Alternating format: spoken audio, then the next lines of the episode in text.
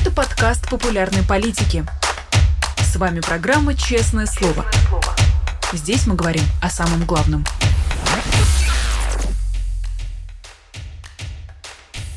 Друзья, всем здравствуйте, 11 часов, московское время, вы смотрите канал «Популярная политика», это программа «Честное слово».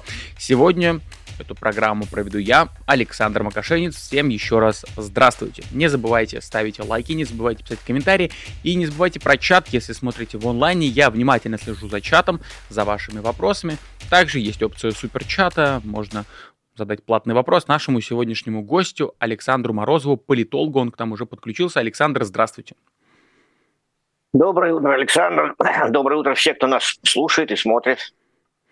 Да, вот Александр хотел, наверное, сразу полети, перейти к таким политическим а, вопросам. Наверное, не, не что-то конкретное, а скорее что-то касающие, касающегося будущего, хочется обсудить. А, в 2024 году будут проходить выборы сразу в нескольких странах. Я хочу предложить вам в таком формате, может быть, оценки по десятибальной шкале, а, попробовать оценить, собственно, важность каждых из перечисленных выборов для Кремля, именно для Кремля. А, первое, это, давайте начнем, так сказать, с разминочного, это возможные выборы в Украине в марте 24-го. Вчера Владимир Зеленский сказал, что сейчас не время для выборов, но, насколько я понимаю, это еще все-таки обсуждаемая тема, да, и еще мы не можем что-то утверждать на 100%. Вот для Кремля, насколько эти выборы важны? Если бы выборы состоялись, то, конечно, для Кремля это важное событие, потому что а, мы знаем точно наверняка, что президент Зеленский абсолютно неприемлем для Путина, и никаких переговоров а, между Путиным и Зеленским невозможно. И Кремль может связывать а, с каким-то следующим президентом Украины значит, какой-то свой расчет. Это, несомненно, так. Но надо сказать, что эти ожидания, конечно, будут в любом случае, э, если они есть у Кремля, будут обмануты, потому что даже если бы выборы состоялись, то э, во главе Украины оказался бы в любом случае человек, который продолжал бы ту же самую политику, которая, собственно, сложилась уже во второй части правления президента Порошенко, и затем она продолжилась и при Зеленском. Это, конечно, э, политика укрепления, э, так сказать, военных сил Украины, это политика отстаивания суверенитета Украины. Ну и надо сказать, что ну, поскольку вокруг э, борьбы Украины за свою свободу и независимость сложился глобальный альянс, большой и мощный, и он сохрани, сохранится в любом случае. Поэтому выборы, э, если бы они состоялись, они довольно важны, конечно, для украинского общества в любом случае. Они важны как демонстрация так сказать, демократии и сменяемости власти. Это важно, конечно. Но с точки зрения перспектив э, российско-украинской войны, я думаю, что они большого значения, такого большого значения бы не имели. Хорошо, тогда хотел перейти к другим выборам, наверное, которые уж точно не самые обсуждаемые, и тем не менее мы понимаем, что, наверное, для Кремля любые выборы э, соседей важны. Это парламентские выборы в Беларуси в феврале 2024 года. Вот как вы считаете, вообще, ну, в какой мере эта тема хоть сколько-нибудь обсуждается, или считается, что Лукашенко уже все держит под контролем, поэтому за такими процессами даже, я не знаю, какие-то спецслужбы российские могут не следить? Ну да, дело в том, что все-таки сейчас ситуация э, в Беларуси такова, что э, белорусская политическая среда за последнее время, она сильно отрезана от Беларуси, ну, по понятной причине. Э, это, это, так сказать, углублялось и углублялось в результате репрессивной политики Лукашенко последние там, полтора-два года. И можно было рассчитывать, что большая такая э, независимая среда Беларуси могла бы повлиять на парламентские выборы и могла бы иметь какую-то стратегию на них, то это, конечно, такой стратегии на этих парламентских выборах не будет. Это очевидно. При том, что, конечно, офис Тихановской, и не только он, а э, и разные другие ветки э, белорусского сопротивления, конечно, что-то будут, будут пытаться делать на этих парламентских выборах, но здесь нет никакой интриги абсолютно в феврале и надо сказать, что, ну, конечно, так, э, так сказать, наверное, эксперты, аналитики будут говорить, что вот э, там выборы в белорусский парламент, тем не менее, важны, как и во Всебелорусское народное собрание, потому что, так сказать, в дальнейшем когда-то эти депутаты, избранные, какую-то роль могут сыграть при там, транзите власти, но это все совершенно за горизонтом находится сегодняшних сегодняшних событий. Э, поэтому я бы сказал, что никакого значения для Кремля эти выборы не имеют, да они не очень большое значение будут иметь и для белорусского общества. Хорошо, ну вот мы обсудили украинские, белорусские выборы и так далее. И вот если мы говорим про выборы в Америке, да, они будут происходить в ноябре 24-го, а можно ли говорить, что это выборы самой высокой степени значимости для Кремля, выбор, на который они, а, я не знаю, там, чиновники, лично Путин, может быть, обсуждая это со своими коллегами, делают наибольшую ставку? Я, честно говоря, считаю, что, ну, то есть понятно, что президентские выборы в США это событие с глобальными последствиями, очень большими, разнообразными – но что касается Кремля и Путина, то у Путина и в его окружении господствует такое, так сказать, довольно а, простое циничное настроение, что а, Владимир Владимирович так давно у власти, он так пересидел уже такое количество президентов и руководителей государств, что у него выработалось совершенно такое особое а, насмешливое отношение ко всему этому, ну и его ближайшего окружения что да, там, конечно, вот мы пересидели уже Обаму, пересидели, так сказать, Буша, так сказать, куда-то унесло Энтони Блэра с политической сцены, которого мы жали руку. Значит, э, э, вот сейчас Макрон, скоро Макрона не будет. Э, перед Путиным такая как бы река времени, условно говоря, и там всех уносит, попросту говоря. Эм, э, и в этом смысле слова Путин, он как э, многие, он не один такой в современном мире. Есть еще целый ряд диктаторов, которые примерно с таким же самосознанием находятся, так сказать, на вершине политической пирамиды в своих стран. Им, честно говоря, кажется, что все это как бы приходящее. Поэтому с точки зрения, э, я убежден практически, что Путин и Кремль абсолютно ничего не ждут от всей интриги американских выборов. Допустим, выиграет Трамп. О, да, когда Трамп э, первый раз выигрывал, э, то э, экспертная среда много тратила времени на то, чтобы предположить, какой может быть политика Трампа в отношении России. Выяснилось, что никакая, примерно так, если сказать. Ничего, попросту говоря, не произошло в каком-то изменении там положения России э, из-за Трампа. Э, поэтому э, американские выборы, если смотреть на них с точки зрения российской внутренней политики, то они будут иметь, так сказать, они будут встроены, попросту сказать, вот в уже созданную долгосрочную картину э, тотальной войны с Соединенными Штатами, как с глобальным гегемоном, как с главным геополитическим противником, независимо от того, будет ли там Трамп или будет там, э, э, так сказать, любой другой э, президент или, или Байден или кто-то еще. Вот мне кажется, мы вступили в такую полосу, когда знаете, как в э, поздний советский период, там примерно между там, 70-м э, и 85-м годом, такое 15-летие, или там даже больше, 20-летие последнее. Советские руководители, конечно, так сказать, с некоторым интересом смотрели, кто там, так сказать, теперь в Белом доме. Но при этом с точки зрения внутренней политики фундаментальным было то, что просто клеймили и клеймили Соединенные Штаты за любой шаг, независимо от того, демократ в Белом доме или республиканец. Вот такая будет картина в ближайшие там типа 7, 8, 10 лет э, в российской политике в отношении американских выборов.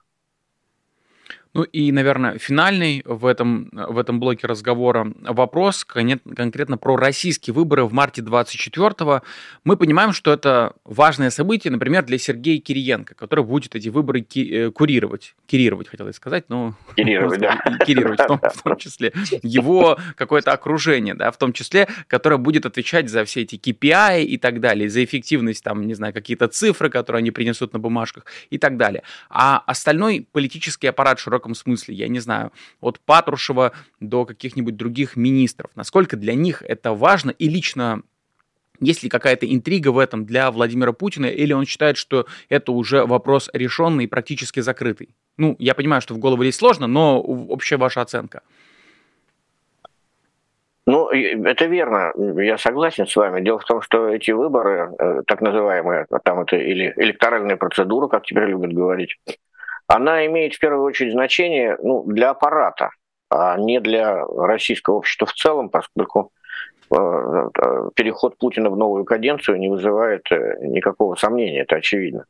Но для аппарата всегда имеет значение. И для аппарата оно имеет значение в трех направлениях. Первое. Разумеется, всегда все ждали, и так и происходило, что Путин, зайдя в новую каденцию, проводил какую-то, какие-то не только кадровые, но и стратегические замены. То есть э, обозначал как бы свои планы на целую каденцию вперед. Это разные принимало формы, иногда такие, многое уже забыто, но тем не менее как бы все это работало. То есть там, скажем, концепция нацпроектов, национальных проектов была в какой-то момент для Кремля важна. В какой-то следующей, следующей каденции э, для Путина была важна там как стратегически борьба с оранжевой угрозой, там следующей каденции – Э, акцент переносился на внешний конфликт, например, там, на геополитическое противостояние. Э, и в этом смысле слова аппарат э, ждет не выборов как таковых, а ждет просто того, что, так сказать, в кавычках партии и правительство сообщит, каковы в целом, какова в целом, так сказать, концепция следующей каденции. И чтобы за этим следовать, понимать, что нужно выполнять, куда дует ветер и так далее. Это первое. Второй важный момент для аппарата здесь в том, что за эту каденцию уж, вот, сказать, как бы кто-то у Путина в хорошем списке, а кто-то в плохом, это очевидно. Значит, будут кадровые перемены. Они, конечно, болезненны для людей в аппарате, потому что их э, снятие с должностей – это потеря доступа к ресурсам и так далее. И третий важный момент для аппарата в этом переходе заключен в следующем, что ну, собственно говоря, это третий момент, он и связан с доступом к ресурсам. Э, э, для аппарата выборы это такая демонстрация подношения папок, условно говоря, так сказать, предложение проектов. А, оно чрезвычайно важно, потому что планирование, оно, особенно больших крупных экономических проектов и региональных в том числе, это планирование, оно рассчитано на, э, ну, там, примерно на 5 лет минимум 5-7, а то и 10 лет. Если вы сегодня говорите, что вы хотите построить здесь железную дорогу, да, условно говоря, то это проект э, в целом лет на 10. Ну вот как бы это очень важный момент, как бы все будут нести свои проекты, из которых будет формироваться в том числе и отчасти лицо этой каденции. Следующий. Так что вот с этой точки зрения, э, да, для аппарата эти выборы важны. Ну а что касается в целом населения общества, то я думаю, что тут большого значения эти выборы, так называемые выборы не имеют. Да, действительно, мы часто говорим это с оговоркой, что выборами это назвать трудно, скорее как вот принята электоральная процедура, некая электоральная процедура. Хотел тогда уточнить, а можно ли в нынешних условиях каким-то образом расшевелить общество, привлечь внимание к этим выборам или при полное отсутствии каких-то внятных кандидатов это невозможно сделать никак. Ну, дело в том, что внятные кандидаты и невозможно. Это э, в этом смысле слова правильно вы сказали, что Кириенко и а до Кириенко и другие главы и замглавы администрации, так сказать, тщательно весь этот последний, так сказать, 20-летний период тщательно следили за тем, чтобы был баланс и не дай бог, э, никто из кандидатов не смог сыграть неожиданно, и даже если вдруг внезапно в течение так сказать, избирательной кампании начинались какие-то колебания в замерах, то с этим человеком происходило то, что с Грудининым примерно произошло на прошлых выборах. Вот, э, так сказать, легко и непринужденно Кремль обрушивает этого кандидата, и на этом все заканчивается. А в этом смысле слова через кандидата нет, это все, мне кажется, понимают через кандидата ничего произойти не может. В этом смысле слова даже я бы сказал, на мой взгляд, э, попытка строить что-то вокруг кандидата, она довольно в условиях войны особенно, она выглядит уже очень цинично. Э, мне в этом смысле слова кажется, что Григорий э, Явлинский, который пытается как бы выдвинуться в кавычках от партии мира, совершает большую и очень похабную ошибку. Почему? Потому что если кто-то выйдет с программ, ну, как бы с, э, с тезисом о перемирии на президентские выборы, а по всей видимости Явлинский собирается это сделать, и получить при этом а, один процент, а, собственно говоря, на прошлых выборах Явлинский получил около 1%, и в этот раз он получит примерно столько же, это будет очень плохим, э, очень плохим замером. Э, значит, поскольку если сейчас мы можем говорить, что, скажем, войну в ее активной форме в России там не поддерживает точно, скажем, там, ну мы считаем там 12%, ну 15%, э, то выборы покажут обществу, что нет, вот если вы говорите о перемирии, то вы получаете 1% и до свидания. Это очень плохая игра. Так что я думаю, что через, через эм, э, кандидата нет, э, через кампанию, э, через общественную кампанию это теперь невозможно. Последний раз, когда это было возможно, это, наверное, было, когда э, Алексей Навальный участвовал в прошлых президентских выборах, проводя альтернативную кампанию на территории Российской Федерации. Она была весьма-весьма интересной и э, по-своему успешной, и демонстрировала действительно э, и обществу, и Кремлю, определенный э, такой как бы э, ресурс свободы, что очень важно на тот момент было ресурс свободы и несогласия с политическим курсом Кремля. Сейчас такая кампания по понятным причинам внутри страны невозможна. Война, де-факто военное положение, нормы военной цензуры, преследуется любая вообще публичная активность, антипутинская активность. Так что здесь тоже нет никакого хода. Эм, я бы сказал, что э, эта электоральная процедура 2024 года, она в общественном смысле совсем не представляет никакого интереса, к сожалению. Александр, а вот вы упомянули фигуру Григория Явлинского как раз в контексте его, возможно, его возможного участия в этих самых э, выборах, как мы говорим в кавычках, мы помним, что на прежних, э, на прежних выборах как раз Кремль допускал условно-либерального кандидата и, в частности, потом оттаптывался на том, что, ну вот, смотрите, как мало процентов этот либеральный кандидат э, набирает. Сейчас обстоятельства другие, такое ощущение, что Кремль стал намного более осторожным, сам Путин стал более осторожным, и вот здесь есть как будто бы, ну, небольшая, крохотная, маленькая интрига, допустит ли хотя бы какого-то антивоенного кандидата или нет. Вот, опять же, по вашему прогнозу, готов ли пойти Кремль на этот шаг для того, чтобы, опять же, показать, смотрите, как мало набирает антивоенный кандидат, и пустить его, или даже этот риск они будут стараться не допустить? Мне кажется, что здесь э, Кириенко и администрация президента действуют по, по схеме прошлых выборов. Они выставляют как бы э, двух либеральных кандидатов. Э, если в прошлом, э, это, э, на прошлых выборах это был Явлинский и Ксения Собчак, которые, так сказать, совокупно получили 3%, и Собчак получил 1,6, а Явлинский около процента, то есть так примерно там около трех они совместно получили то здесь точно такая же схема. Кремль будет выставлять от новых людей кандидата, который внутри российского общества опознается как прогрессивный бизнесмен, это будет Даванков или Нечаев, неважно, и выставляет Явлинского снова. Вот и вся конструкция. Э, могут сказать, что вот ну, Собчак была такая веселая, энергичная и привлекала больше внимания. Это только на уровне медийной панели, а э, электоральный эффект был 1,6%. Также будет и здесь, то есть я не сомневаюсь, что Э, э, лидер э, новых людей получит примерно там типа 2%, а Явлинский один. Вот на этом вся песня и закончится. Это та же точно схема. Поэтому да, будет, конечно, видимо, ну так, из встречи Явлинского с Путиным однозначно следует, что Явлинский будет выдвигаться. А раз так, то значит схема уже ясна, как бы присутствие антивоенной и либеральной тематики на этих выборах. Ну вот между тем на выходных эм, на ВДНХ отмечался, скажем так, э, День народного единства, там много кадров было оттуда, и я заметил, что перед этим самым праздником жизни, скажем, э, в кавычках, э, многие ждали как раз слов Владимира Путина о выдвижении или о том, что кто-то заявит о том, что он все-таки выдвигается, но этого в итоге не случилось. Вот на ваш взгляд, Кремль специально держит интригу или просто хочет как можно позже заявить о выдвижении Владимира Путина как можно дольше э, как бы отдалять вот эту вот точку, когда выборы все-таки будут, чтобы как можно меньше людей обращали на это внимание. Как вы считаете?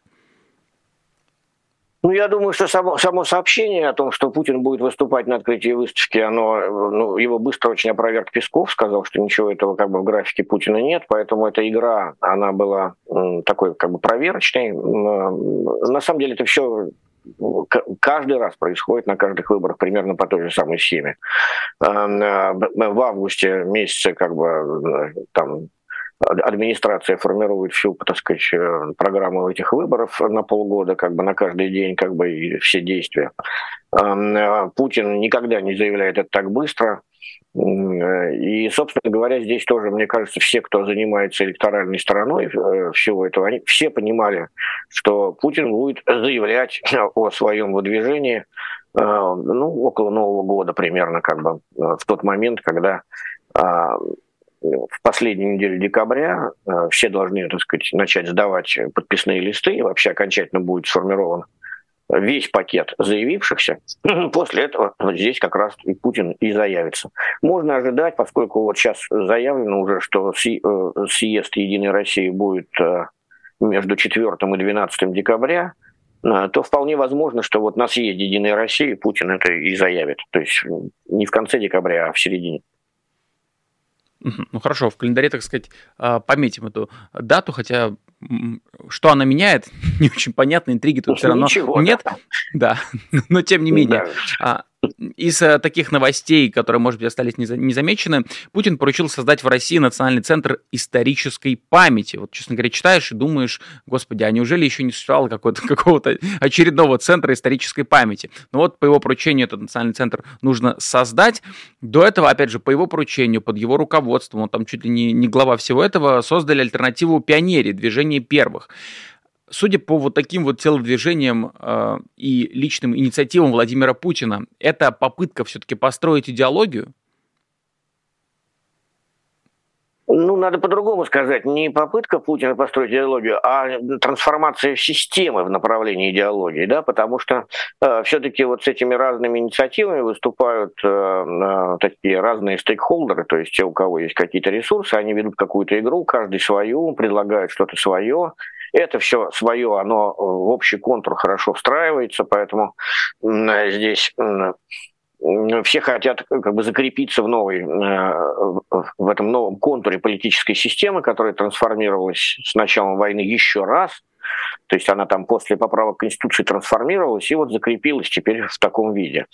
И да, в совокупности все эти разнообразные усилия, включая там и э, вот этот новый центр во главе с э, бывшим, бывшим деканом э, РГГУ, архивисткой Малышевой, кажется, такая фамилия. Да, да, Елена Малышева как раз. Но не та, которой да, многие Мал... подумали. Да, да, да. Да, вот. И, и этот центр, и все абсолютно остальные многочисленные структуры, уже имеющиеся, Э, вот этого патриотического воспитания и э, ревизии истории, там, э, они все, конечно, сейчас трансформируются дальше и будут частью вот этой такой большой системы, которая в совокупности вырабатывает и поддерживает идеологию. Это так и есть, да, безусловно. И контуры этой идеологии, надо сказать, они уже достаточно хорошо не только видны, но уже даже описаны аналитиками. Последний год довольно много публикаций, которые систематизируют вот эту идеологию. А, и, честно говоря, я думаю, что, так сказать, это такой прогноз, но когда-то я тоже так смотрел на эту ситуацию, думал, будет ли Путин менять, вносить поправки в Конституцию, менять Конституцию. И да, это произошло. То есть мне как-то общий, общий контур событий казался таким, что это неизбежно. Сейчас у меня отчетливое такое впечатление, что э, с началом новой каденции Путин поставит задачу э, не просто поправок Конституции, а действительно принятия новой Конституции. То есть э, э поскольку все-таки первая глава Конституции Российской Федерации, она слишком мешает, а, слишком мешает той политической системе, которая сложилась а, поскольку она фиксирует э, там целый ряд неотъемлемых прав человека, которые надо соблюдать, а очевидно, что политический режим перестроился, вышел из всех конвенций по соблюдению этих всех прав. И, в общем-то говоря, этот режим э, ясно, явно хочет как бы построить первую главу совсем по-другому, то есть включив туда и традиционные ценности, и все остальное, и оторвав как бы первую главу и вообще оторвав Конституцию вообще от европейской модели. Это напрашивается. И я думаю, что Путин в этом смысле слова в своей последней каденции должен, конечно, переучредить государство. Но между тем мы знаем, что идеология это один из признаков как раз не авторитарного, а тоталитарного режима, что обычно в, тоталитарных режимах как раз есть эта самая идеология. И помимо прочего, там обычно это сопровождается тем, что есть закрытые границы, есть, как правило, массовые репрессии. И можно ли сказать о том, что, в общем-то, российская власть посматривает именно в сторону тоталитаризма? И если да, то хватит ли селенок на такое мощное перестроение? Ну, понимаете, э, теперь нельзя сравнивать с тоталитаризмами э, середины 20 века или там первой половины 20 века. Эм, нет этой, э, этой, этой такой как бы дихотомии, тоталитаризм, демократия. По-другому сейчас все выглядит. На планете Земля много режимов, в которых довольно долгие диктаторы у власти, в них поддерживаются какие-то элементы в кавычках демократии, определенным образом трансформированной. А, при этом репрессии носят периодический характер, там, скажем, с какой-то периодичностью они происходят, а эти репрессии прижимают как бы общество к земле слегка, возвращают общество, так сказать, к такому молчанию через какое-то время снова это повторяется, но тем не менее режимы эти стоят. На э, большую роль теперь играет как бы э, не идеология как таковая, а клиповая идеология, которая, так сказать, благодаря э, массовым медиа и социальным медиа в обществе проникают. Иначе говоря, надо понимать следующее, когда мы говорим об этом тоталитаризме. Старый тоталитаризм имел дело с совершенно другой институциональной структурой общества. В то время большую роль играли профсоюзы, партийные организации, какие-то фрайкоры, то есть какие-то вооруженные формирования э, того времени, да. В то время другую роль играло там аграрное население, поскольку грамотность была примерно 30% э, в тех обществах, в которых, о которых идет сейчас речь. Поэтому мы сегодня говорим, не, не сравниваем это со старыми тоталитаризмами, а просто смотрим на этот режим как бы и видим, что это режим, который направлен, а, на изоляцию, на самоизоляцию, б, он направлен целиком, центрирован вокруг, так сказать, геополитического конфликта, э, он описывает своих противников как метафизических противников, то есть либо мы, либо они. Э, это режим, который э, стремится опираться на консервативные и такие как бы самые консервативные представления об обществе, то есть это касается там гендерного равенства, это касается э, какого-то развития там какого-то культурного разнообразия. Этому, этот режим, такой режим, он это все закрывает. А, э, в этом случае слова, когда мы говорим, там, типа, есть ли идеология у, у Ирана? Ну, эта идеология не написана так, как она была написана марксистами, условно говоря. Но, тем не менее, все прекрасно понимают, что определенная идеология, которая, а, собственно, является ну, как бы обязательной для бюрократии, которая правит страной, она есть. Есть ли у путинского режима идеология? Есть, но не в том плане, ни в коем случае, что э, миллионы людей маршируют под эту идеологию. Нет, есть идеология, которая позволяет э, там примерно 15-миллионному э, контингенту российских чиновников, в целом управленцев, которые управляют и государственными структурами разного уровня, и э, э, там, госкорпорациями, отраслями различными, и так далее, и так далее. А, а, а, эта идеология позволяет им, так сказать, создать рамку их поведения. Да, позволяет. И эта идеология есть. Каждый в России управленец примерно понимает идеологическую рамку, в которой нужно действовать сейчас и нужно будет действовать завтра. Вот так, что с идеологией тут все в порядке. Ну и хотел перейти к другой теме. Сын Рамзана Кадырова Адам получил должность в службе безопасности Чечни. Я хотел вас, скажем так, наивный вопрос задать а о чем вообще это назначение? Как его следует воспринимать с учетом того, что Кадырову-младшему ему всего лишь 15 лет? Я думаю, что э, такая тоже кадровая система, система э, Рамзана Кадырова, она вполне выстроена. Эм, если я правильно помню, его старшая дочь, она министр культуры в Чеченской республике.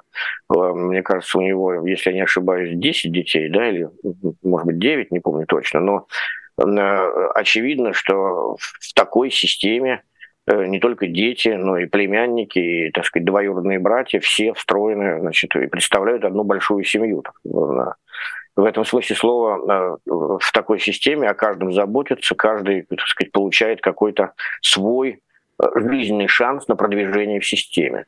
Я не вижу ничего, честно говоря, особенного в том, что 15-летнего сына Кадыров назначает в службу безопасности. Э, таким образом, тот начинает рано проходить подготовку, которая, так сказать, сделает его так сказать, важным кадровым элементом через пять лет, когда ему будет 20 лет. Вот, собственно, и все. Здесь, э, здесь как бы э, внимание привлечено только потому, что младший Кадыров устроил э, чудовищную абсолютно на весь мир и на всю Россию, так сказать, акцию избиения арестованного. Именно это привлекает внимание.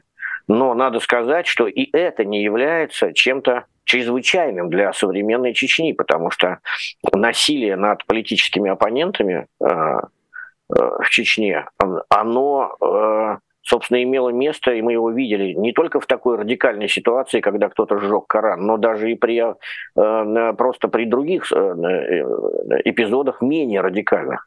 Это касается ЛГБТ-активистов, это касается YouTube-блогеров, которые просто критиковали коррумпированную систему Чечни. Э, они все, многие из них подвергались такому же насилию. Здесь вопрос только в том, что это было сделано, так сказать, цинично и показано, да, как бы. Э, здесь понятно, что те, кто это показал, то есть Кадыров и его люди, э, э, это избиение, они, конечно, так сказать, хотели послать определенный месседж, ну, они это сделали, да. да. Несомненно, исламское сообщество, мусульманское сообщество и Российской Федерации, и окружающих стран, оно, конечно, увидело этот жест, это жест глобальный, это жест ответа и ну, надо сказать, что это такой, знаете, э, некоторый аналог расстрелу э, э, Шарли Эбдо, попросту говоря, только менее кровавый. А, но по смыслу это то же самое. Кадыров хотел продемонстрировать, что хотя мы и находимся, так сказать, вот его жест, хотя мы находимся в путинской системе, в Российской Федерации, но мы в состоянии, значит, вот тоже продемонстрировать всему миру, что мы можем тут кого-то избить или убить и так далее. Вот, собственно говоря, такая демонстрация. Но она услышана, да, конечно. Но между тем, до того, как появились э, вот эти новости про то, что умер, умер Владимир Путин, а, было много разговоров о том, что в свою очередь умер Рамзан Кадыров. Потом, как мы видим, он как-то в себя пришел более чем. Но само это назначение сына, может ли оно как-то косвенно указывает на то, что со здоровьем у главы Чечни действительно все плохо, раз приходится уже все-таки назначать своего сына и вот такую поддерживать медийную активность в виде как раз этого избиения и в целом, ну, сколько уже, у него до, до минувшего месяца у Адама Кадырова была одна награда, а сейчас их стало уже пять. Четыре ему ордена каких-то вручили. Очевидно, что ну, какой-то акцент внимания не просто так расставляется в пользу этого Адама Кадырова. Как вы думаете? Нет, я так не думаю совершенно. Я думаю, что ордена, которые дают ему руководители исламских регионов Российской Федерации, это совершенно, так сказать, э, э, искренний жест.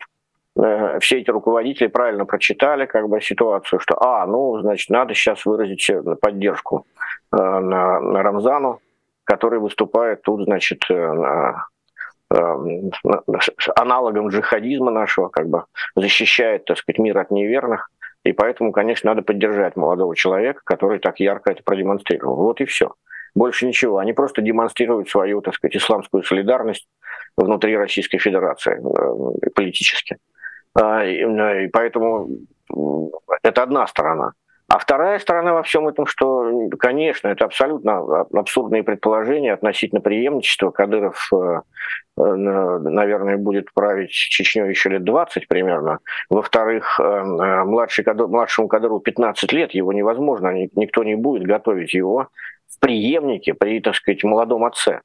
Или давать понять, что он, его выдвигают или готовят на эту роль. Э, правильно писали политические аналитики, э, когда появились эти, ну, такие как бы э, фейковые сообщения о, о, о том, что Кадыров умирает или смертельно болен.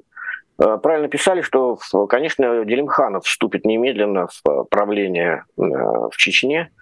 То есть кто-то из взрослых и очень опытных, и имеющих уже большой политический опыт э, внутри советских, российских бюрократических аппаратов, э, таких, таких лидеров у чеченцев человек пять сейчас, Делимханов, конечно, из них наиболее авторитетный. Так что вопрос о Рамзане Кадырове-младшем – это вопрос лет через 15, не раньше. То есть когда он закончит ГИМО или что-то подобное, или военную академию, но ни в коем случае не сейчас.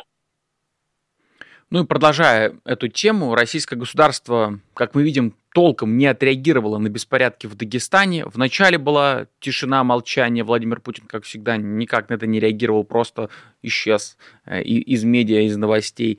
А, ну и сейчас, как мы видим, судя по работам органов, ничего, никаких последствий толком э, их не было. На ваш взгляд, а что это означает в плане какой это месседж, да, для, не знаю, для людей, которые находятся в Дагестане, для тех, кто разделяет антисемитские а, настроения в целом, и вообще для общества, которое наблюдает за этим и не понимают, почему там за пластиковый стаканчик можно сесть на несколько лет, а вот за такое не получить ничего.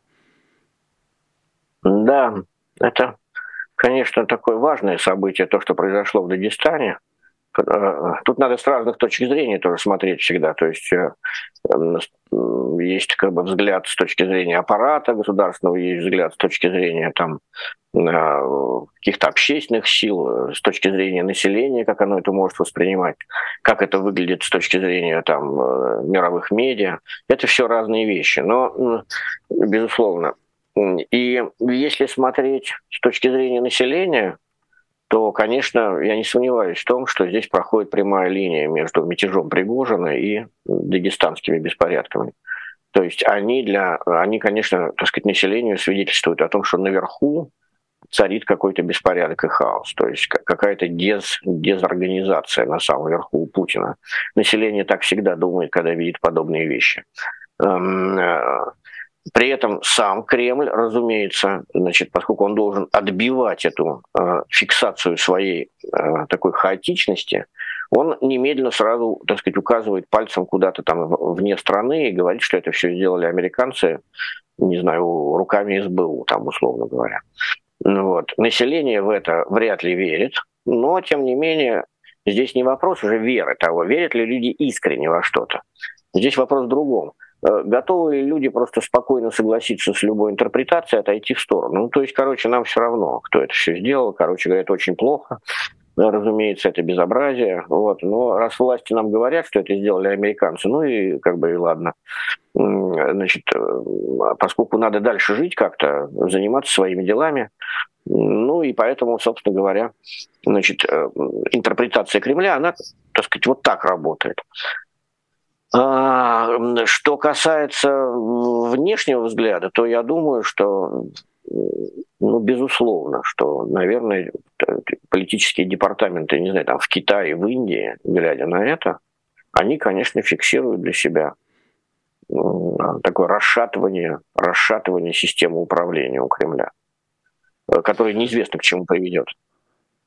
Между да. тем, вижу, наши зрители в том числе задают вопросы. Такой широкий вопрос от э, пользователя Марии. Э, считаете ли вы, Александр, что режим продержится еще 20 лет? Да, я считаю, что э, надо сказать, не режим, а вот система, которая создана. То есть режим может претерпевать какие-то изменения, но это, это очень сильно эшелонированная система, поскольку за 20 лет э, все-таки мы видим хорошо, что здесь имеет значение не только сам Путин в Кремле, как, так сказать, фигура, но вся, вся институциональная структура, куда входят там госкорпорации, э, которые раздробить э, практически невозможно. Они составляют костяк этой системы. Э, то же самое, как бы весь механизм централизации власти, там, включая региональное управление. Э, это все такая очень и дальше и так далее. Теперь это касается уже образ... системы образования и э, абсолютно всех, так сказать, подсистем управления. Да, она в этом виде, наверное, простоит э, еще лет 10 при Путине. Во всяком случае, такой он себе, наверное, такую примерно, я думаю, он ставит себе задачу лет еще, так сказать, две каденции простоять, ну или полторы. Вот. И потом она простоит еще в таком виде несколько лет, лет пять, может быть, десять, прежде чем начнет э, ставить сама себе вопрос о том, можно ли принять какую-то другую форму. И главное, ответом на что должна быть эта форма. Знаете, есть такая хорошая фраза, она мне очень нравится, что э, большие социальные изменения это не, не следствие каких-то там идеалов, да, которые есть, или там каких-то настроений у населения. Это всегда большие социальные изменения. Это результат наличия какого-то дефицита. Э, и социальные изменения это ответ на какой-то дефицит, на какой-то конкретный вызов. Но мы сейчас не знаем, честно говоря, так сказать, вот мы знаем, на что был в чем был дефицит, на который, ответом на который был горбачевизм, то есть перестройка. Это был действительно очень большой, какой-то ощутимый в целом обществом дефицит. Э, э, можно сказать, что это был, э, так сказать, такой накопившийся дефицит, как ни странно, искренности в политике тогда. Эм, ну и хоть... Да-да, продолжайте. Да-да. Нет, нет, да-да. Я а, да, я задам-то, а, хотел перейти просто к вопросу, может быть, а, то, что режим может простоять еще 20 лет, конечно, звучит очень-очень а, грустно, поэтому, наверное, чуть более оптимистичная новость, а, несмотря на, на комичный заголовок, хочу более серьезно ее обсудить. А, жители Екатеринбурга уже неделю лепят пенисы из снега. Власти города назвали это безобразием и провокацией. Я вот абсолютно серьезно хочу вас спросить, можно ли это назвать такой разрешенной формой политического протеста сейчас. Да, конечно, безусловно, я не сомневаюсь. Я тоже видел эти новости, подумал, что ну да, вот, значит, молодцы, как бы молодые ну, урбанисты, так сказать, условно говоря. Поскольку теперь как бы делать нечего, ну хорошо, так можно вот пойти этим путем. Ну нормально, разумеется, их всех поймают, э, э, э, ничего этого не будет через там две недели и ничего это не продлится зимой по причине того, что там уже екатеринбургские власти дали команду все это быстро выявить и прекратить. Но, тем не менее, как бы как некоторый жест, оно, так сказать, э, сохранится в э, жест протеста, сохранится в городской истории, несомненно. Э, на самом деле мы наблюдаем эти жесты весь период, примерно 15 лет уже. То есть начиная, собственно, с Богородицы прогони, пусть рает. И дальше, вот там 15 лет, такая творческая мысль, творческая мысль э, на молодого населения, она никогда не угасала. Ну вот сейчас такой, такой жест, да. То есть, когда вообще начнутся снегопады, то в Екатеринбурге, в других городах будут очень-очень серьезные проблемы. Силовики будут заняты точно не поимкой преступников. А, ну, ну что да. ж, Э, Александр, спасибо вам большое за разговор. Александр Морозов, политолог, был в нашем эфире, за что мы ему очень-очень благодарны. Друзья, не забудьте поставить лайк, не забудьте написать комментарий, не забудьте также пользоваться суперчатом. Речь идет не только про этот эфир, но и вообще про другие эфиры, для того, чтобы нас поддержать. Ну и также хочу напомнить, что можно отправлять гифки во время трансляции. Ну, сейчас я уже некоторые гифки не успею зачитать, но если вы их отправите оперативно, они в углу экрана обязательно появятся. Не забывайте какие-то вопросы также писать. Ну и хочу напомнить, что есть э, на вашем экране сейчас QR-код, по которому можно перейти и стать патроном программы «Честное слово». Если вам нравятся такие беседы с политологами, с артистами, с художниками, с экономистами, ну, вы знаете, у нас огромное количество гостей к нам приходят участвовать в наших эфирах. Если вам нравится формат программы «Честное слово», когда можно дать много разных вопросов, когда сами зрители могут задавать вопросы и Мы, ведущие, следим за чатом и за суперчатом для того, чтобы их ретранслировать.